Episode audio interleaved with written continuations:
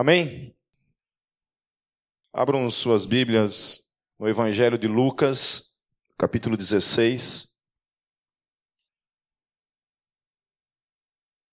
Vamos lá. Lucas 16, a partir do versículo 19 até o verso 31. Eu vou trabalhar quatro textos hoje que se referem ao tema em que eu vou trabalhar, que é a questão da imortalidade da alma. Vamos lá, me acompanhe. Quem tem NVI, me acompanhe. Amém? Vamos lá. Havia um homem rico que se vestia de púrpura e de linho fino e vivia no luxo todos os dias. Diante do seu portão fora deixado um mendigo chamado Lázaro, coberto de chagas. Este ansiava comer o que caía da mesa do rico. Em vez disso, os cães vinham lamber as suas feridas. Chegou o dia em que o mendigo morreu e os anjos o levaram para junto de Abraão. O rico também morreu e foi sepultado. No Hades, onde estava sendo atormentado, ele olhou para cima e viu Abraão de longe, com Lázaro ao seu lado. Então o chamou: Pai Abraão, tem misericórdia de mim e manda que Lázaro molhe a ponta do dedo na água e refresque a minha língua, porque estou sofrendo muito neste fogo. Mas Abraão respondeu: Filho, lembre-se de que durante a sua vida você recebeu coisas boas, enquanto que Lázaro recebeu coisas más. Agora, porém, ele está sendo consolado aqui e você está em sofrimento. E além disso, entre vocês e nós há um grande abismo, de forma que os que desejam passar do nosso lado para o seu, ou do seu para o nosso, não conseguem. Ele respondeu: Então eu lhe suplico, pai, manda Lázaro ir à casa de meu pai, pois tenho cinco irmãos. Deixa que eles os avise, a fim de que eles não venham também para este lugar de tormento. Abraão respondeu: Eles têm Moisés e os profetas, que os ouçam. Não, pai Abraão, disse eles. Mas se alguém dentre os mortos fosse até eles, eles se arrependeriam.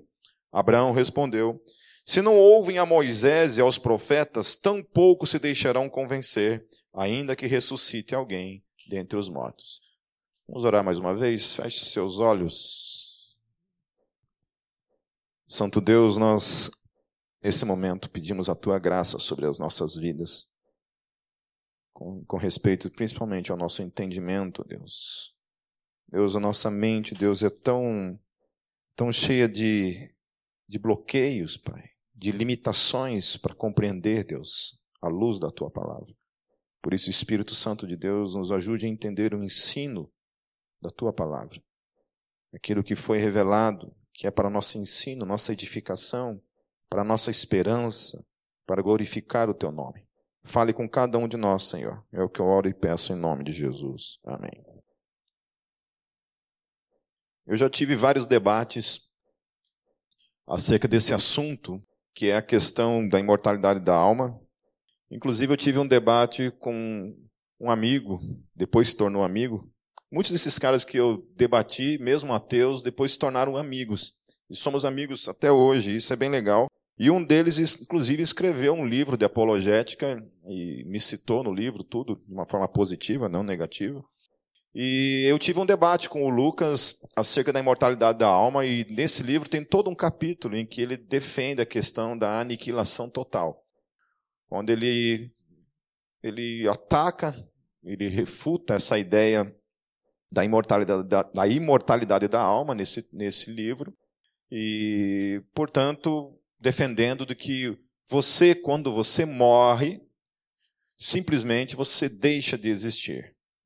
Não há nada em você que, que seja necessariamente alguma coisa etérea, né? alguma coisa, uma espécie de, de, de poltergeist, de ectoplasma, né? alguma coisa em você que continue a existir pós-morte.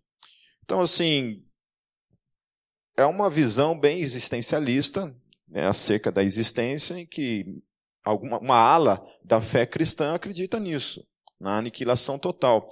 Algumas seitas, né, consideradas, consideradas seitas, na, mesmo dentro do cristianismo, também consideram isso uma doutrina e defendem isso categoricamente.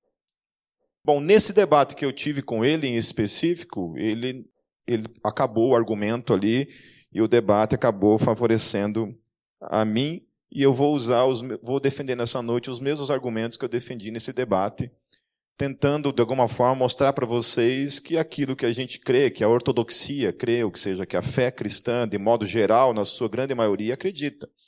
Amém? Certo? Que é essa questão, portanto, da imortalidade da alma. Ou seja, que quando você morre, quando você dá o teu último suspiro nesse mundo, nesse lado da cortina, algo permanece. Além, algo continua. E aí o que, que implica isso? Então a gente tem aqui, primeiramente, Jesus contando uma história um pouco estranha para quem acredita necessariamente na aniquilação da alma humana, ou seja, do espírito humano. Até uma grande, uma grande divisão dentro da teologia na questão de, de como se divide assim, essa questão do ser humano entre corpo e a parte etérea dele, que seria então o seu espírito. Então, uma ala da teologia divide o corpo entre corpo, alma e espírito, que são os tricotomistas. Repitam comigo, tricotomistas. Isso, não esqueçam isso. Amém? Os tricotomistas são aqueles que defendem que o corpo humano, o, ser humano, ele é dividido em três partes. Isso a ortodoxia, de modo geral, acredita, são tricotomistas. Mas uma parte da teologia também defende o que são chamados de dicotomistas. Repita comigo, dicotomistas. E esqueça também já, porque não é para vocês ficarem lembrando disso também.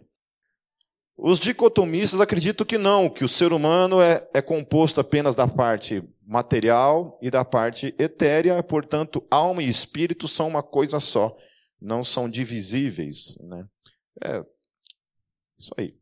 Quem quiser saber mais, depois lasque-se, vai atrás, procure. Não vou ficar falando sobre isso. Então, esse texto é um texto um pouco complicado para quem defende a aniquilação total, porque eles sugerem que Jesus está contando essa história para falar algumas coisas que não é necessariamente aquilo que ele está dizendo aqui. Porque o texto é claro, dizendo, primeiramente, de duas pessoas que morrem. Morre, certo? E morreu, morreu de verdade aqui, porque um foi sepultado. Né? Claro que existe né, a catalepsia, né? Nem sei se pessoas morrem de catalepsia hoje em dia né? Porque depois que você vai lá para o IML, lá, o bicho complica para o teu lado, né? Não sei se você tem como pessoas ainda morrerem de catalepsia. Quem sabe o que é catalepsia? Ninguém sabe o que é catalepsia? Sério que ninguém sabe o que é catalepsia? Estou falando grego aqui. Fala, quem sabe o que é catalepsia? Levanta a mão. Hum. Catalepsia é uma doença que parece que a pessoa morre, mas não morre, e é enterrada, e quando vê, acorda dentro do caixão. Alguém quer morrer de catalepsia? Não? Então tá bom. Mas não se preocupe que você vai morrer igual. De toda forma, você morre de qualquer forma. Hoje em dia ninguém morre, mas. Então, sei lá. Há essa sugestão, então, de que, que morre, mas não morre. E o que o texto está dizendo, Jesus está falando isso. E Jesus ele, ele cita algumas coisas aqui interessantes. Porque a primeira, a primeira coisa que ele fala sobre duas pessoas que literalmente morreram. O texto não dá margem para dizer que essas pessoas estavam vivas de alguma forma, e sim que morreram. A outra coisa que o texto também usa é essa, esse termo no grego chamado Hades. E em toda a mitologia grega, Hades só significa uma coisa. Hades não tem outro, outra significância a não ser simplesmente um lugar de habitação de pessoas que morreram. E não se refere a um cemitério, meus queridos. Hades, dentro da mitologia grega, se refere unicamente à habitação dos espíritos daqueles que morreram. E Jesus usa esse termo da mitologia grega para falar, então, dentro dessa, dessa história, desse lugar para onde foi um desses que morreram, que no caso foi o rico. O rico vai para o Hades, porque o conceito de Hades é justamente esse, de que para o Hades vão os ímpios e para o paraíso vão aqueles que são os justos. No caso, Lázaro, que era o mendigo, vai para o seio de Abraão, que também é uma outra forma de se referir ao paraíso. Repita comigo, paraíso. Amém? Não é Lagoa Azul, não, tá bom? É o céu mesmo que está se falando aqui. A outra coisa que o texto fala é que Entre o Hades e esse lugar que seria o paraíso, o céu, ou o terceiro céu, ou coisa assim, fala que esse lugar, de um lugar para o outro, é um lugar intransponível. Ou seja, uma vez que você se encontra e um dos dois é intransponível. Não tem como sair de um lugar e ir para o outro. Não tem como trocar isso.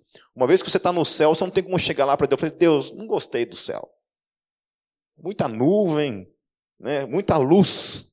Eu gosto das trevas, então eu quero ir para o colo do Satanás. Então, não tem como.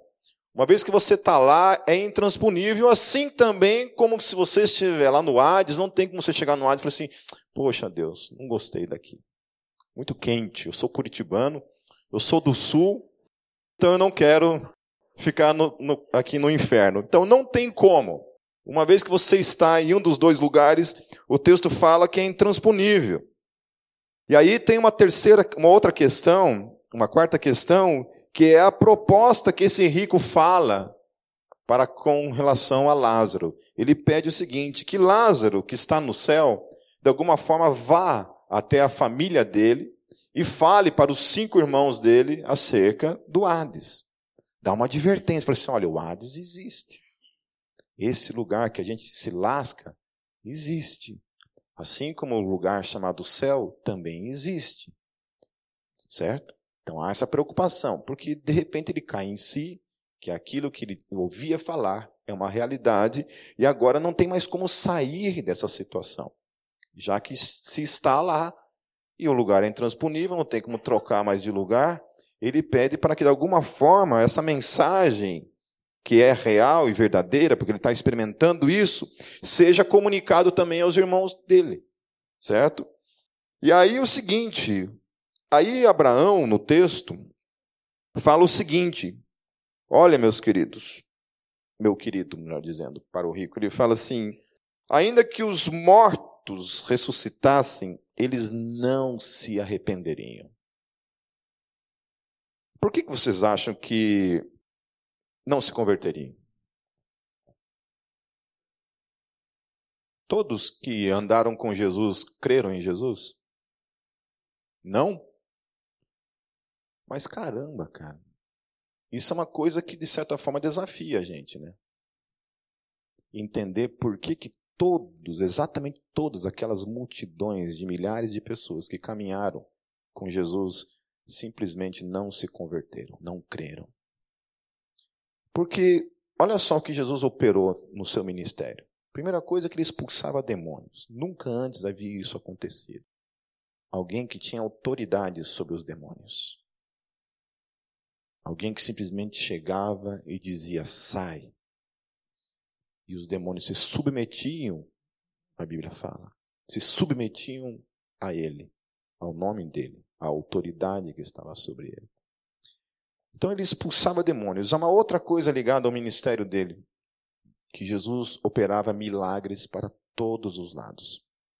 Curava todos os tipos de doenças, de pessoas, ele curava aos milhares eram curados todos os dias, durante seus três anos, e sabe Deus o que mais de ministério, ele estava curando pessoas todos os dias. Então, milagres acontecendo o tempo todo. Milagres acontecendo.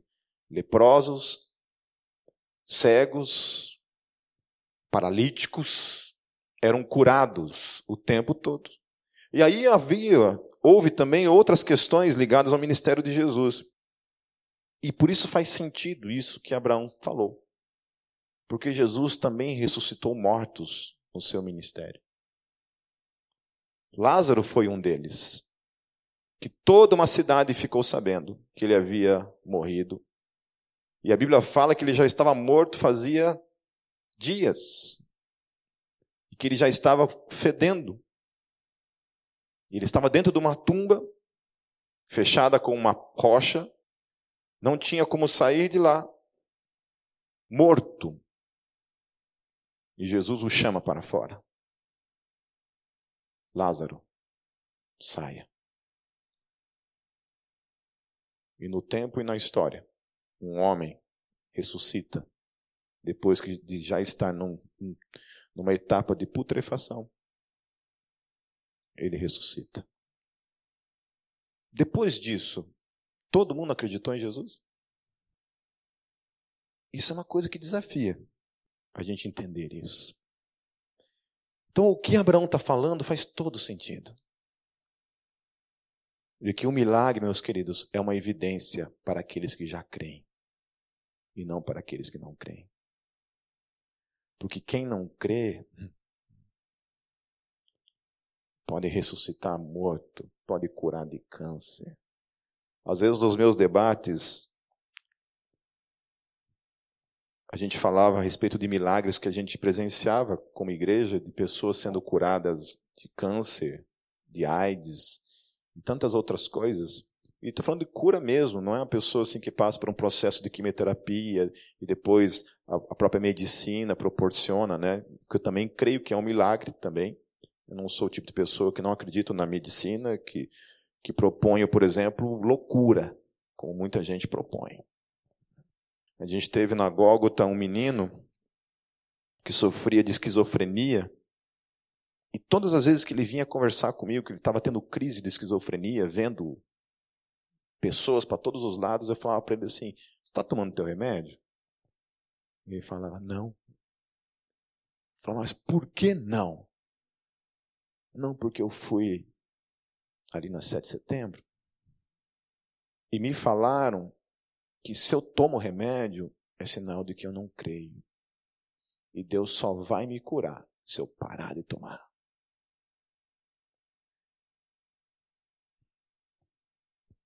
Ele parava de tomar. E estranhamente, todos os sintomas da esquizofrenia voltavam.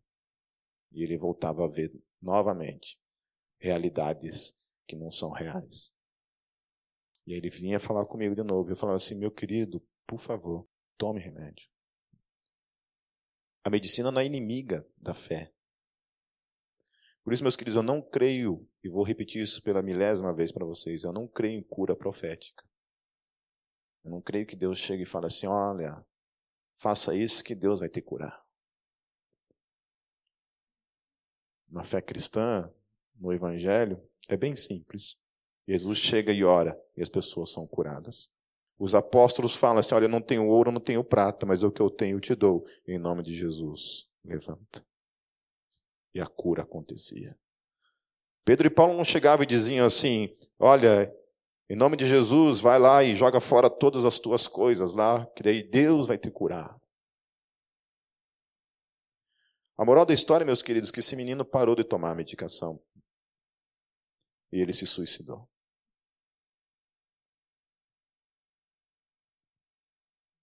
Se suicidou. Se jogou de cima de um prédio, porque não suportou mais. Então existe fé nesse mundo. Existem pessoas que são inimigas da fé. E que colocam uma roupagem de fé. Que distorce automaticamente a fé genuína que a Bíblia nos ensina. A Bíblia nos ensina que existe um Deus certamente, que opera milagres, porque eu já vi muitos acontecerem.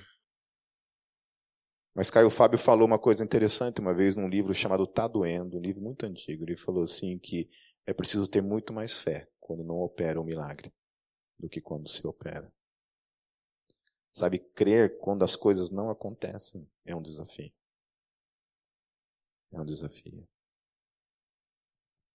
Eu poderia ficar contando para vocês várias histórias de situações assim, de pessoas que simplesmente optaram pelo suposto caminho da fé e deram as costas para aquilo que estava na mão. É, aquilo que estava na mão. A medicina é uma extensão da graça de Deus na nossa vida. Assim como a psicologia, ainda tem gente que tem esse tabu do demônio na cabeça de achar que psicologia, você fazer uma terapia, é coisa para louco. Isso há, há 30 anos atrás, então, meu Deus do céu, era pior ainda. Uma pessoa ir num psicólogo, fazer uma consulta num psicólogo, era, você na hora, fala assim, você está louco? Está acontecendo alguma coisa? Você está ficando pirado da cabeça? Hoje em dia não, é uma ferramenta que está aí, que pode te auxiliar. Por isso que o tricotomista ele tem que necessariamente acreditar nesses três tipos de, de, de medicina, né? uma medicina que se propõe a cuidar do corpo, que é a medicina no caso, uma outra área que se propõe a cuidar da parte das emoções, da alma humana, que seria, no caso, a psicologia, e a questão do espírito, que envolve a teologia, a fé, a pregação do evangelho, a palavra de Deus, que essa área, com certeza, você não vai encontrar isso em nenhum consultório médico e nenhum consultório de algum, de algum psicólogo ou algum psiquiatra, né, que alimenta somente o nosso espírito. Então, a lógica do argumento que, que Abraão está utilizando aqui é essa, de que quando a pessoa não crê, ela não crê. É uma coisa, é um mistério isso. E o que faz gerar fé no nosso coração também é um mistério da parte de Deus. Assim como deixar de crer também é um mistério. Já vi pessoas que criam assim invejavelmente uma fé e simplesmente deixou de crer. E pessoas que não creram a vida inteira, em seus últimos momentos passaram a crer. Como o caso do, do grande ateu, papa do ateísmo, chamado Anthony Flew, que nos seus últimos anos de vida passou a crer e escreveu um livro bem interessante, né? Um ateu garante, Deus existe. Claro que Anthony Flew, ele não se tornou cristão necessariamente, apenas passou a crer na existência de Deus, mas ele mesmo em seu livro ele falou que a fé cristã, dentre todas as religiões, era a fé que ele achava mais plausível de se crer. E se ele fosse crer, a fé cristã seria a mais plausível. Amém por isso. Quero passar para um outro texto, que é em Mateus 10, 28. que diz assim, apenas o versículo 28 diz assim: Não tenho medo dos que matam o corpo, mas não podem matar a alma. Antes tenho medo daquele que pode destruir tanto a alma como o corpo no Geena. Então o texto lhe diz o seguinte: que não tem como matar a alma. Certo? Aos seres humanos existe a possibilidade de matar um ser humano. Então, Jesus está falando isso. Você olha, não tenham medo dessas pessoas que podem matar o corpo. Ou seja, alguém pode matar você, mas não pode matar você ao mesmo tempo. Mas olha, alguém pode matar uma pessoa e não matá-la necessariamente, porque mata apenas o corpo. Mas a alma, ninguém tem esse poder de fazê-lo. É o que o texto fala. E aí o texto sugere que somente Deus tem esse poder de destruir ou matar tanto o corpo quanto a alma, lançando-a em um lugar chamado Geena, que é uma outra dimensão também da teologia, que não diz respeito necessariamente ao Hades, que é a habitação dos mortos, mas fala desse Geena, que é o lugar de juízo final, onde todos aqueles que não estão em Cristo, depois da ressurreição final, serão lançados, que é o Geena. Aí, um, numa, num desses debates, um dos rapazes que eu estava debatendo, ele sugeriu essa questão a respeito de que matar necessariamente é a aniquilação total. Então, vamos acatar isso por um momento. Amém? Vamos dizer que não tem essa parte etérea do corpo humano, que você não é possuidor de um espírito, e quando você morre, pum, você deixa de existir, só vira pó, você é somente isso que está aí, não tem necessariamente uma parte de você que é imaterial, mas que você está aí simplesmente. Então vamos imaginar a questão. Então imagine que quando uma pessoa morre, simplesmente volta ao pó e não há nada imaterial que sobreviva a isso.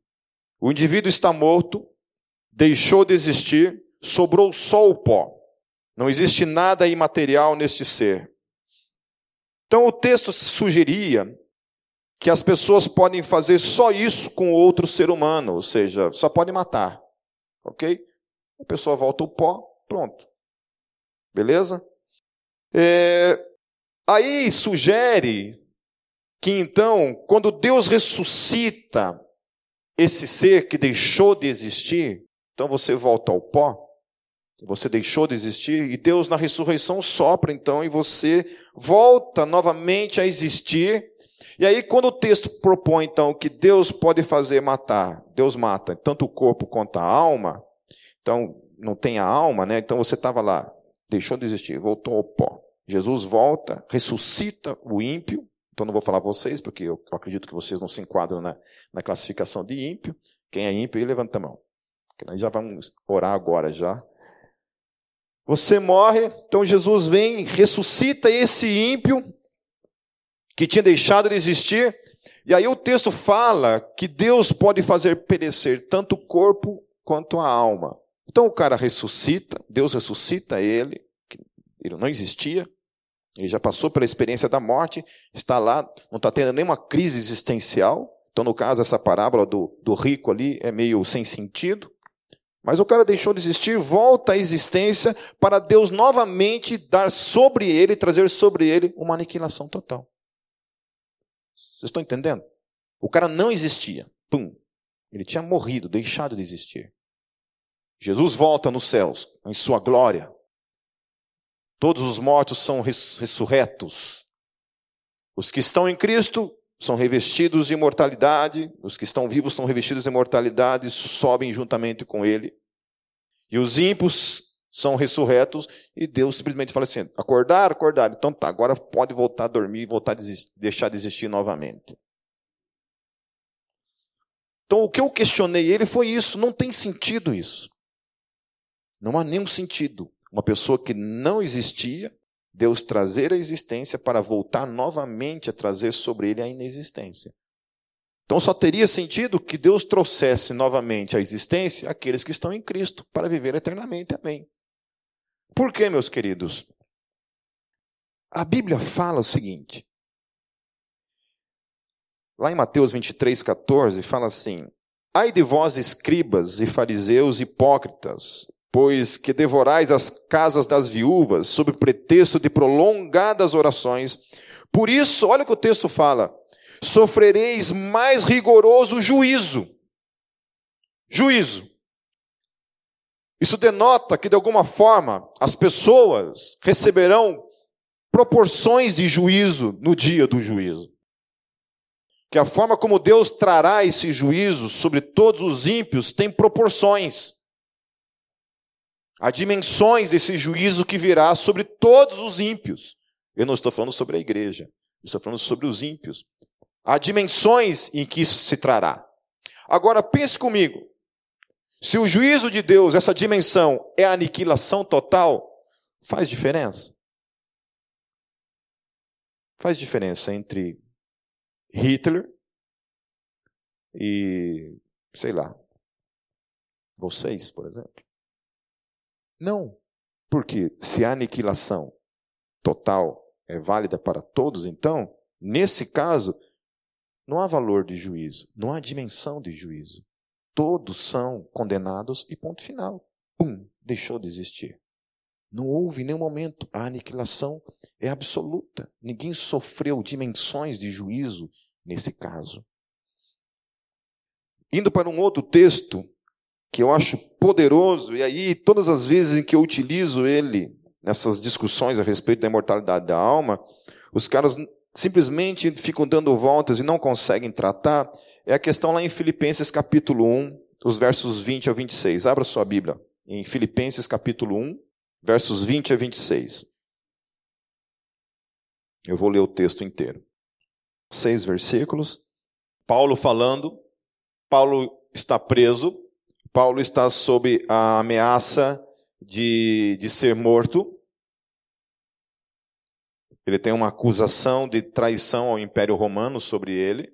Ele é um cidadão romano, ele está preso, ele está debaixo dessa acusação, como inimigo do Império Romano. Ele está para ser condenado à morte e ele fala o seguinte em uma carta para a igreja. Aguardo ansiosamente, ele fala, e espero que em nada serei envergonhado. Pelo contrário, com toda a determinação de sempre, também agora Cristo será engrandecido em meu corpo. E aí ele fala o seguinte: quer pela vida, quer pela morte. Amém? Deus vai ser glorificado nele. Ou pela vida, ou pela sua morte. Se ele ficar vivo, Deus vai ser glorificado. Se ele for martirizado, também vai, Deus vai ser glorificado, ele está falando. Amém? Estar vivo e estar morto. Amém? Continuando no verso 21, ele daí fala o seguinte: Porque para mim o viver é Cristo e o morrer é lucro. Repita comigo: morrer é lucro. Olha. É lucro mesmo? só vi um. Depois que eu falei, só uma pessoa falou amém de novo aí. Acabou a convicção? Para Paulo, viver é Cristo e morrer é lucro. Amém? Morrer é lucro. Morrer é lucro. Certo? Há uma vantagem para ele em morrer. Viver é Cristo, mas morrer para ele, existe um lucro com isto. Há algo que ele lucra se ele morrer. Ele não olha para a sua morte simplesmente como uma coisa de deixar de existir. Ele não acha que se ele morrer, simplesmente ele vai deixar de existir. Ele acredita que se ele morrer, alguma coisa ele vai lucrar com a sua morte. Também existe uma porção que enquanto ele estiver vivo, alguma coisa pode acontecer, mas também ele olha para a morte como uma questão de lucro. Olha, se eu morrer, é lucro. Eu ganho com isso. No versículo 22, ele continua: Caso continue vivendo no corpo, terei fruto do meu trabalho, e já não sei o que escolher. Eu acho interessante isso que ele coloca assim: se eu continuar vivendo no corpo, vivendo no corpo. E aí é interessante, porque se é a aniquilação total que nós estamos trabalhando, qual é a outra forma de viver? Se Paulo acreditava que se nós morremos, nós deixamos de existir, Paulo está falando uma coisa redundante. Ou não? Porque se Paulo acreditava que uma única forma de estar vivo era no corpo, por que ele falou isso? Porque ele acreditava, meus queridos, que ele estaria vivo fora do seu corpo. Ele estava propondo também que ele estaria vivo, ainda que morto, mas ele preferia estar vivendo no corpo. Porque ele acreditava que havia uma outra possibilidade de estar vivo fora do seu corpo. Amém. Aleluia. Ele não estava delimitado a estar vivo somente por causa do seu corpo.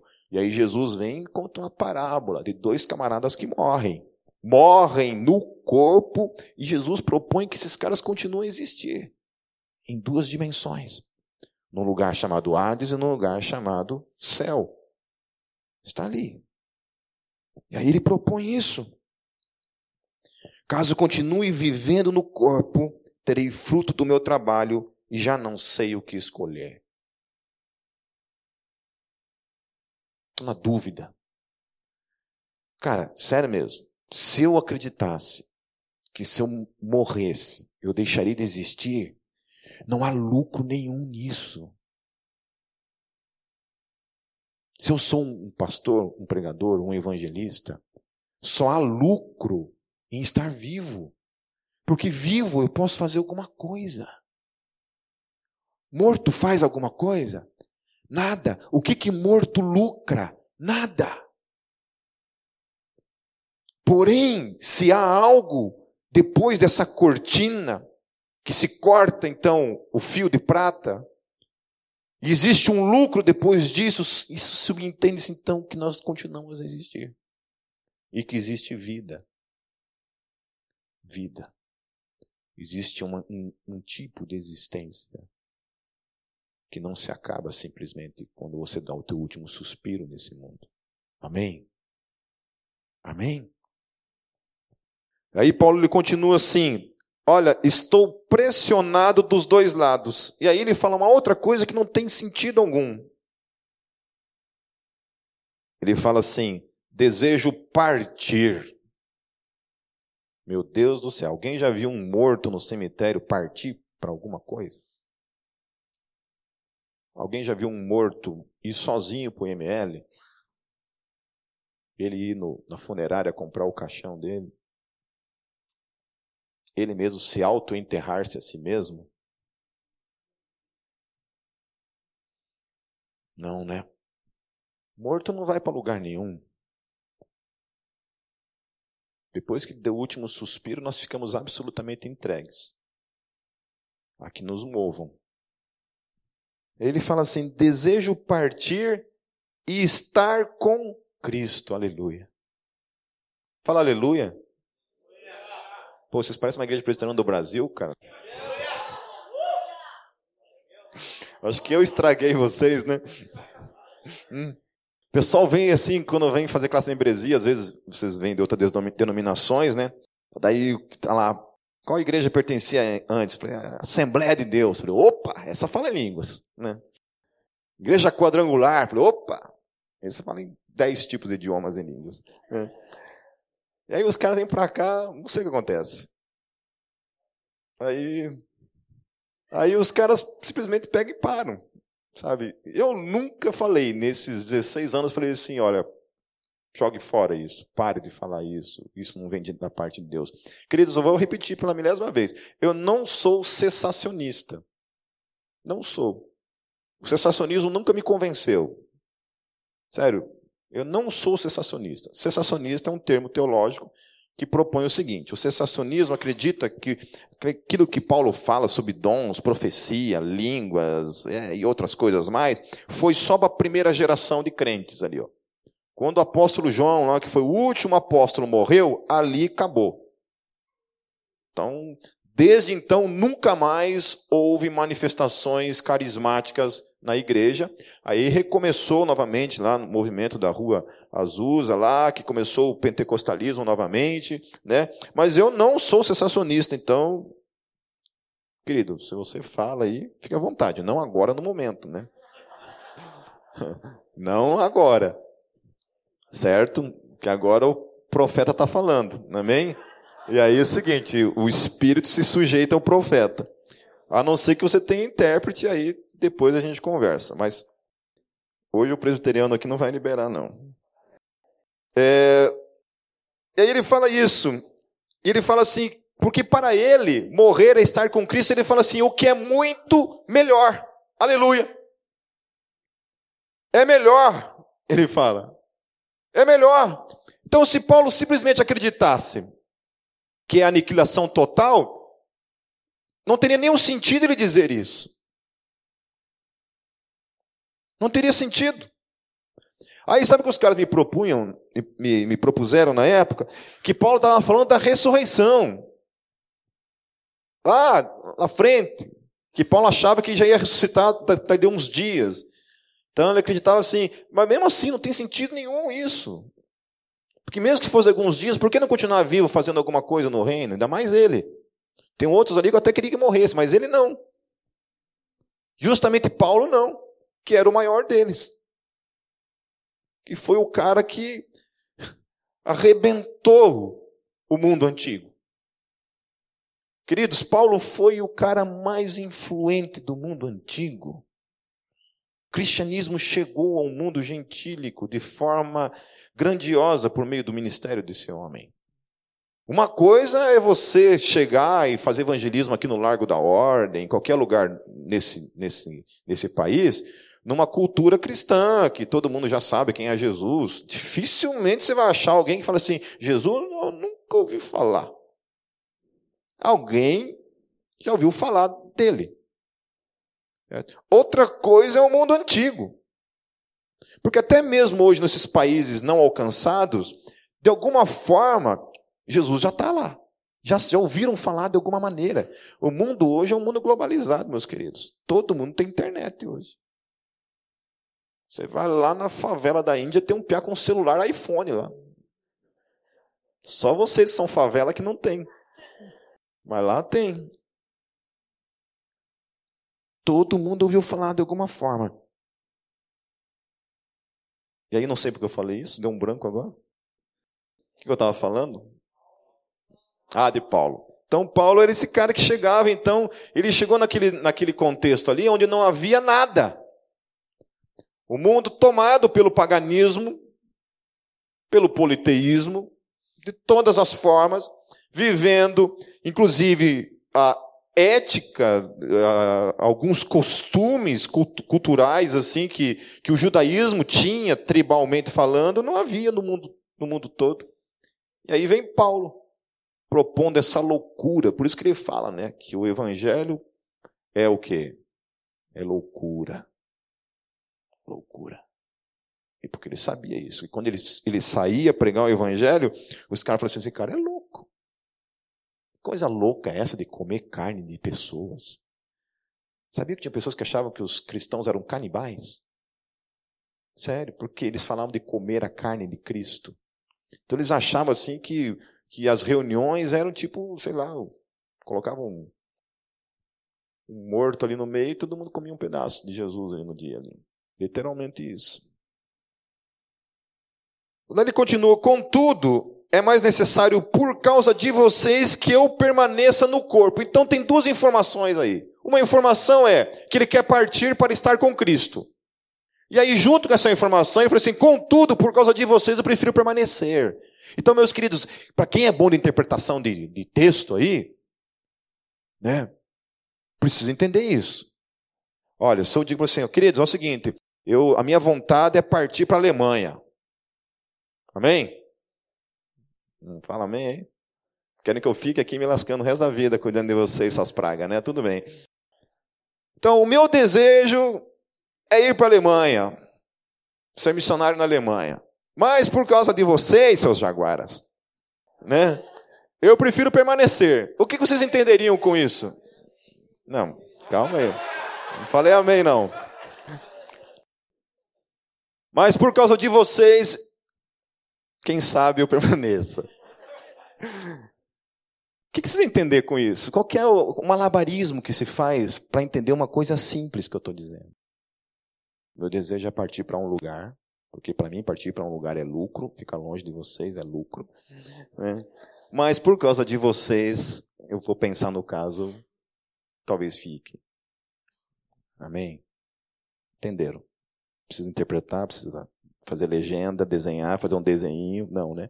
Então é isso. Então os caras olham para isso, eles não conseguem entender uma coisa simples, eles fazem esse malabarismo para fazer isso aqui e dizer uma coisa que não é o que está dizendo.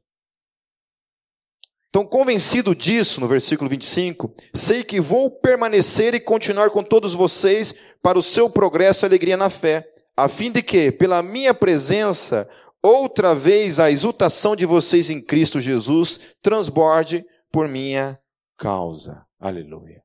Amém. Há dúvidas? Não? Se alguém falar, ah, Pipe, não concordo, guarde para você. Eu ia trabalhar um outro texto aqui, mas vou deixar quieto aqui, porque é só um. É só uma redundância aqui. Vou só falar o que é o texto, para vocês não precisam abrir necessariamente, mas quem quiser depois é Mateus 17, versículos 3 e 4, que é quando acontece um evento na Bíblia. Jesus está no monte da transfiguração e aparecem dois camaradas lá. Quem são os caras que aparecem lá? Moisés e Elias. O que aconteceu com Elias? Elias foi o quê? Arrebatado. A Bíblia fala não me peça para explicar isso, como é que foi, porque eu não estava lá. E mesmo que tivesse, não entender nada. Fica assim, o que está acontecendo? Eu acho que eu fumei um baseado. Tá? Pode ter acontecido alguma coisa. Né? Achado que estava drogado, alguma coisa. Mas é isso. A Bíblia fala que Elias sobe numa carruagem de fogo. Né? Tem gente que fala que foi numa nave espacial. É, um disco voador. É, tem um monte de ufólogo aí que acha que, que foi mesmo. É, mas não é sobre Elias que eu quero falar. Eu quero falar sobre um outro esse outro cara que estava lá, Moisés. A Bíblia fala no Antigo Testamento que Moisés morreu. Moisés o quê? Morreu. E aí, lá no Novo Testamento, se eu não me engano, na carta de 2 Pedro, Pedro fala o seguinte. Ah, não, desculpa, é Judas. na carta de Judas, diz o seguinte: Mas o arcanjo Miguel, versículo 9, mas o arcanjo Miguel, quando contendia com o diabo e disputava a respeito do corpo de Moisés, não ousou pronunciar juízo de maldição contra ele, mas disse: O Senhor te repreenda. Quando o arcanjo Miguel luta com o diabo, ele luta com o diabo por causa de quê? Por causa do corpo de Moisés. Não é por causa de Moisés, por causa do corpo de Moisés. Logo, Moisés estava morto. Amém? Estava morto. Se Moisés estava morto e é aniquilação total, como que esse indivíduo aparece depois lá juntamente com Elias no Monte da Transfiguração? Os aniquilacionistas defendem que foi uma metáfora, que realmente aquilo não, não aconteceu. E é interessante que o texto fala claramente que Jesus ficou conversando com eles. Os caras devem estar sugerindo que quem estava drogado era Jesus. A mãe do G essa semana deu um susto em todo mundo. Tem 73 anos ela. E aí o coração dela ficou praticamente funcionando lá 20% de batimento cardíaco lá. E Daí sugeriram de colocar um marca-passo nela, né? E ela não queria de jeito nenhum, que deu um maior trabalho a velhinha. Até propus para ela, de, se ela deixasse colocar o marca-passo, ela ia cantar na cantata desse ano aqui na Gólgota. E a velhinha teimosa não queria de jeito nenhum colocar o marca-passo, porque acreditava que Jesus, Jesus queria, quisesse, ele curava ela, ou então, né, para ela, ela sabia para onde ela ia. E eu acho interessante isso, né, cara? Na, nessas fundamentações da nossa fé, das convicções, das certezas. De que no nosso último suspiro nesse mundo, nós acordaremos juntamente com Cristo. Para Paulo havia essa convicção absoluta. Para mim, morrer é lucro, porque morrer é estar com Cristo. Paulo não acreditava que ele ia acordar no colo de um anjo. Ele simplesmente acreditava que ao morrer, ao dar seu último suspiro nesse mundo, o texto fala que ele partiria. Ele fala: Eu desejo partir para estar com Cristo. Aleluia. No velório da minha da minha cunhada,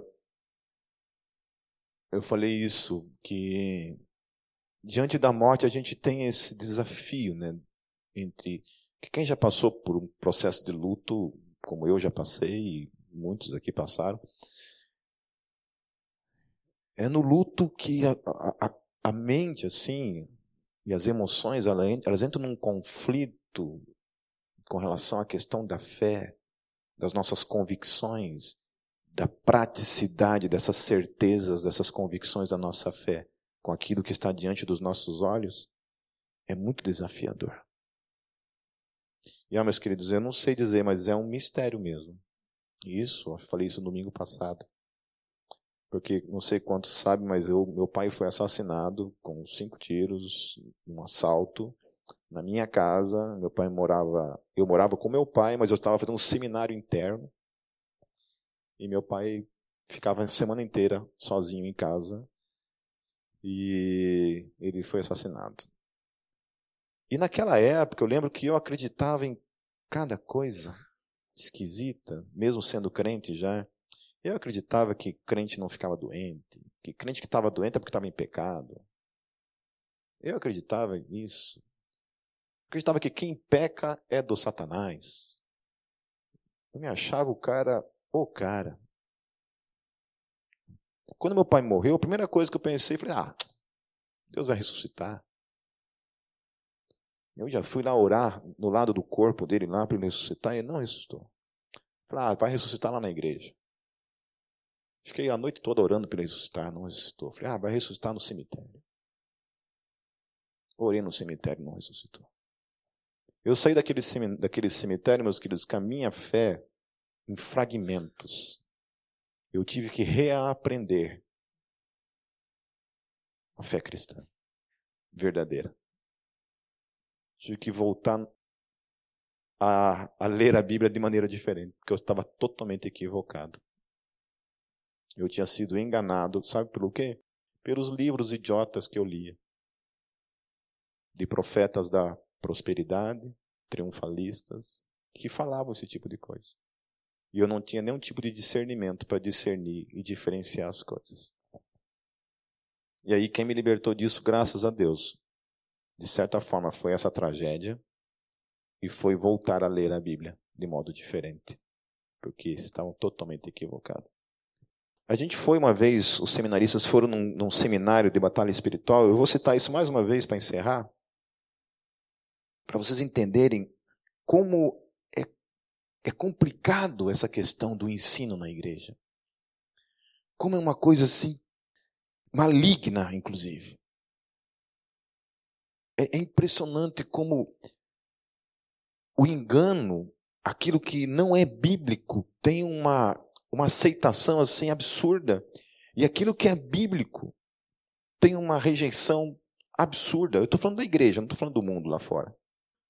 Que a grande maioria, talvez, da igreja brasileira em especial, acredita em coisas que não são bíblicas.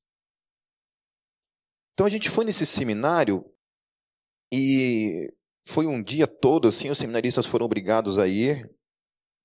E a gente ganhou uma apostila nesse seminário contando, contendo todo o conteúdo do que seria ministrado lá.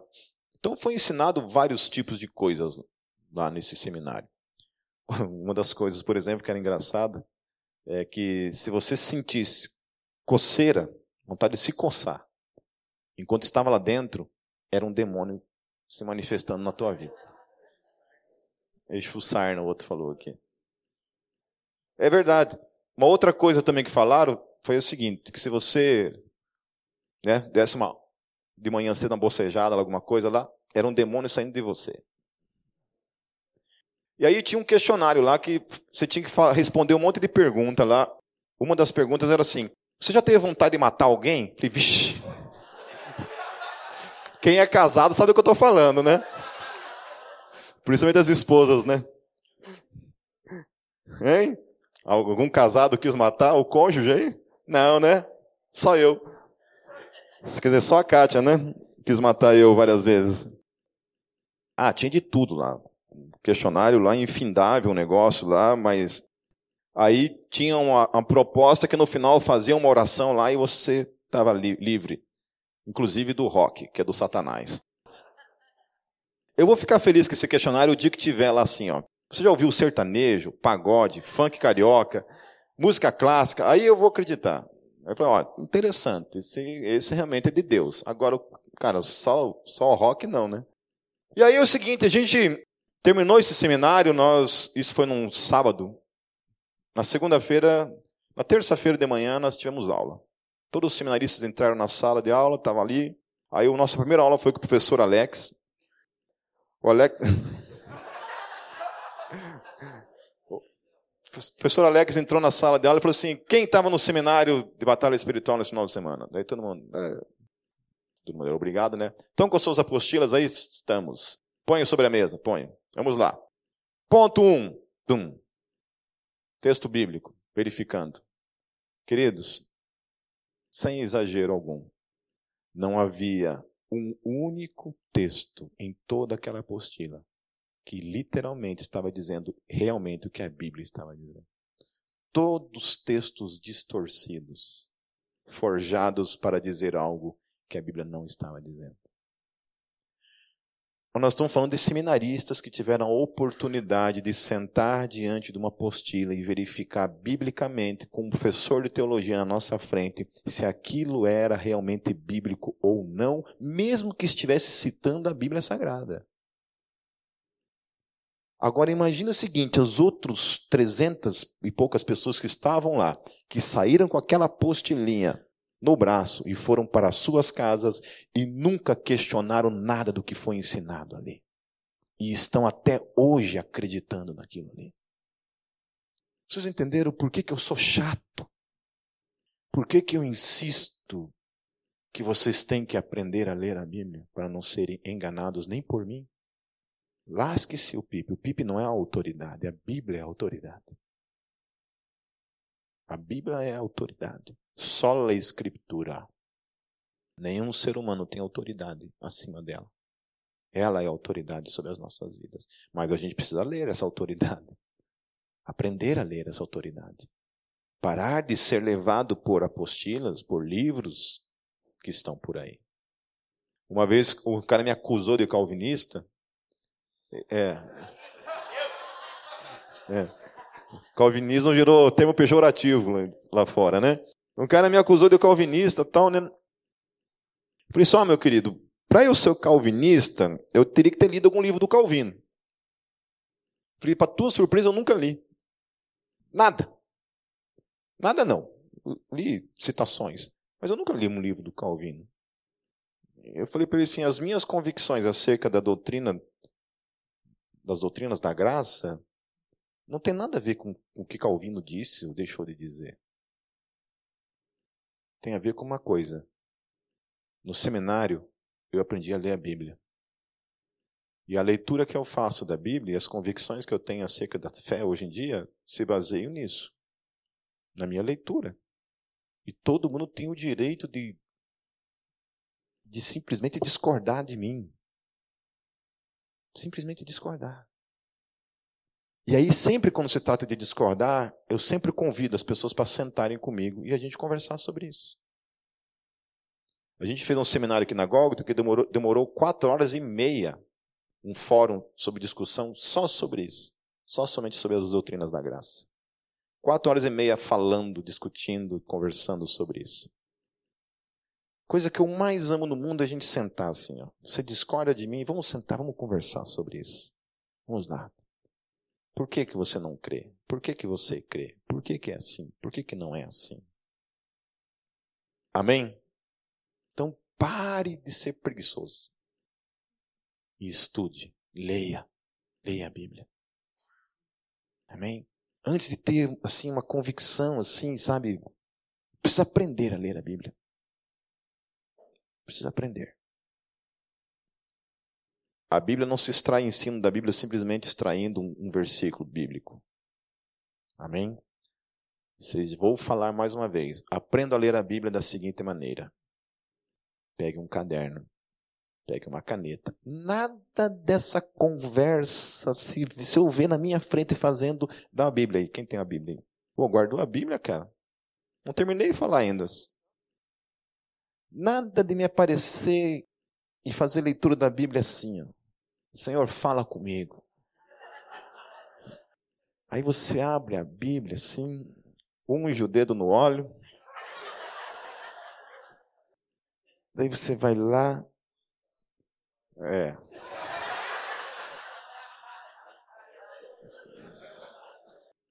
Cara, se Deus fala assim, eu não vou, sabe, brigar com você e duvidar que Deus possa, porque a Bíblia é a Bíblia, né? Então, ela fala, certo? Mas isso não é a maneira de ler a Bíblia. Amém? Pegue um caderninho, pegue uma caneta e vai lá, esmiúce cada versículo. Tinha um professor no seminário chamado Dom, ele tinha decorado o Novo Testamento todo e ele já tinha decorado porções do Antigo Testamento. Então o Dom ele chegava na, na, na aula assim, fazia, ah, vamos ler Romanos, capítulo tal, e ele começava a falar assim, sem Bíblia nenhuma, versículo por versículo, assim ele sabia. De tanto ler a Bíblia. Ele tinha decorado o Novo Testamento, os 27 livros do Novo Testamento ele sabia decorar. Ou inveja do Satanás, né, cara? Hum. Ele tinha decorado, e ele ensinava a gente a a comer a palavra pela manhã. Ele fazia devocional com a gente. Ele falou assim: abram lá em 1 João. Aí a gente lia 1 João. 1 João ele começava assim, lá no versículo 1, lá ele começava assim: O que era desde o princípio, o que temos ouvido, o que temos visto com os nossos próprios olhos, o que contemplamos e as nossas mãos apalparam com respeito ao verbo da vida. Ele começava a orar isso, ele falava assim: Senhor, o Senhor é aquele que estava lá no princípio. O Senhor era o Verbo, que era Deus. O Senhor é a vida. E a gente começava, sabe, comer disso de manhã. Assim. De manhã. Teve uma vez, meus queridos, que até um papagaio adorou a Deus lá no seminário. Verdade, a gente estava tendo aula e o Dom estava dando aula e falou assim: gente, a criação, ele era americano, então tinha que ter alguém traduzindo. Ele falou assim: gente, a criação adora ao Senhor. Vocês querem ver? E tinha um papagaio que ficava assim na, na, na escola. E aí ele falou assim: quer ver? Aí ele falou assim: vocês querem ver como a criação adora ao Senhor? Ele falou assim: louro, adora o Senhor, louro. Gente, diz o céu, vocês vão achar que eu estou brincando, mas é verdade. O papagaio começou a levantar as asinhas, começou aleluia, começou a falar assim.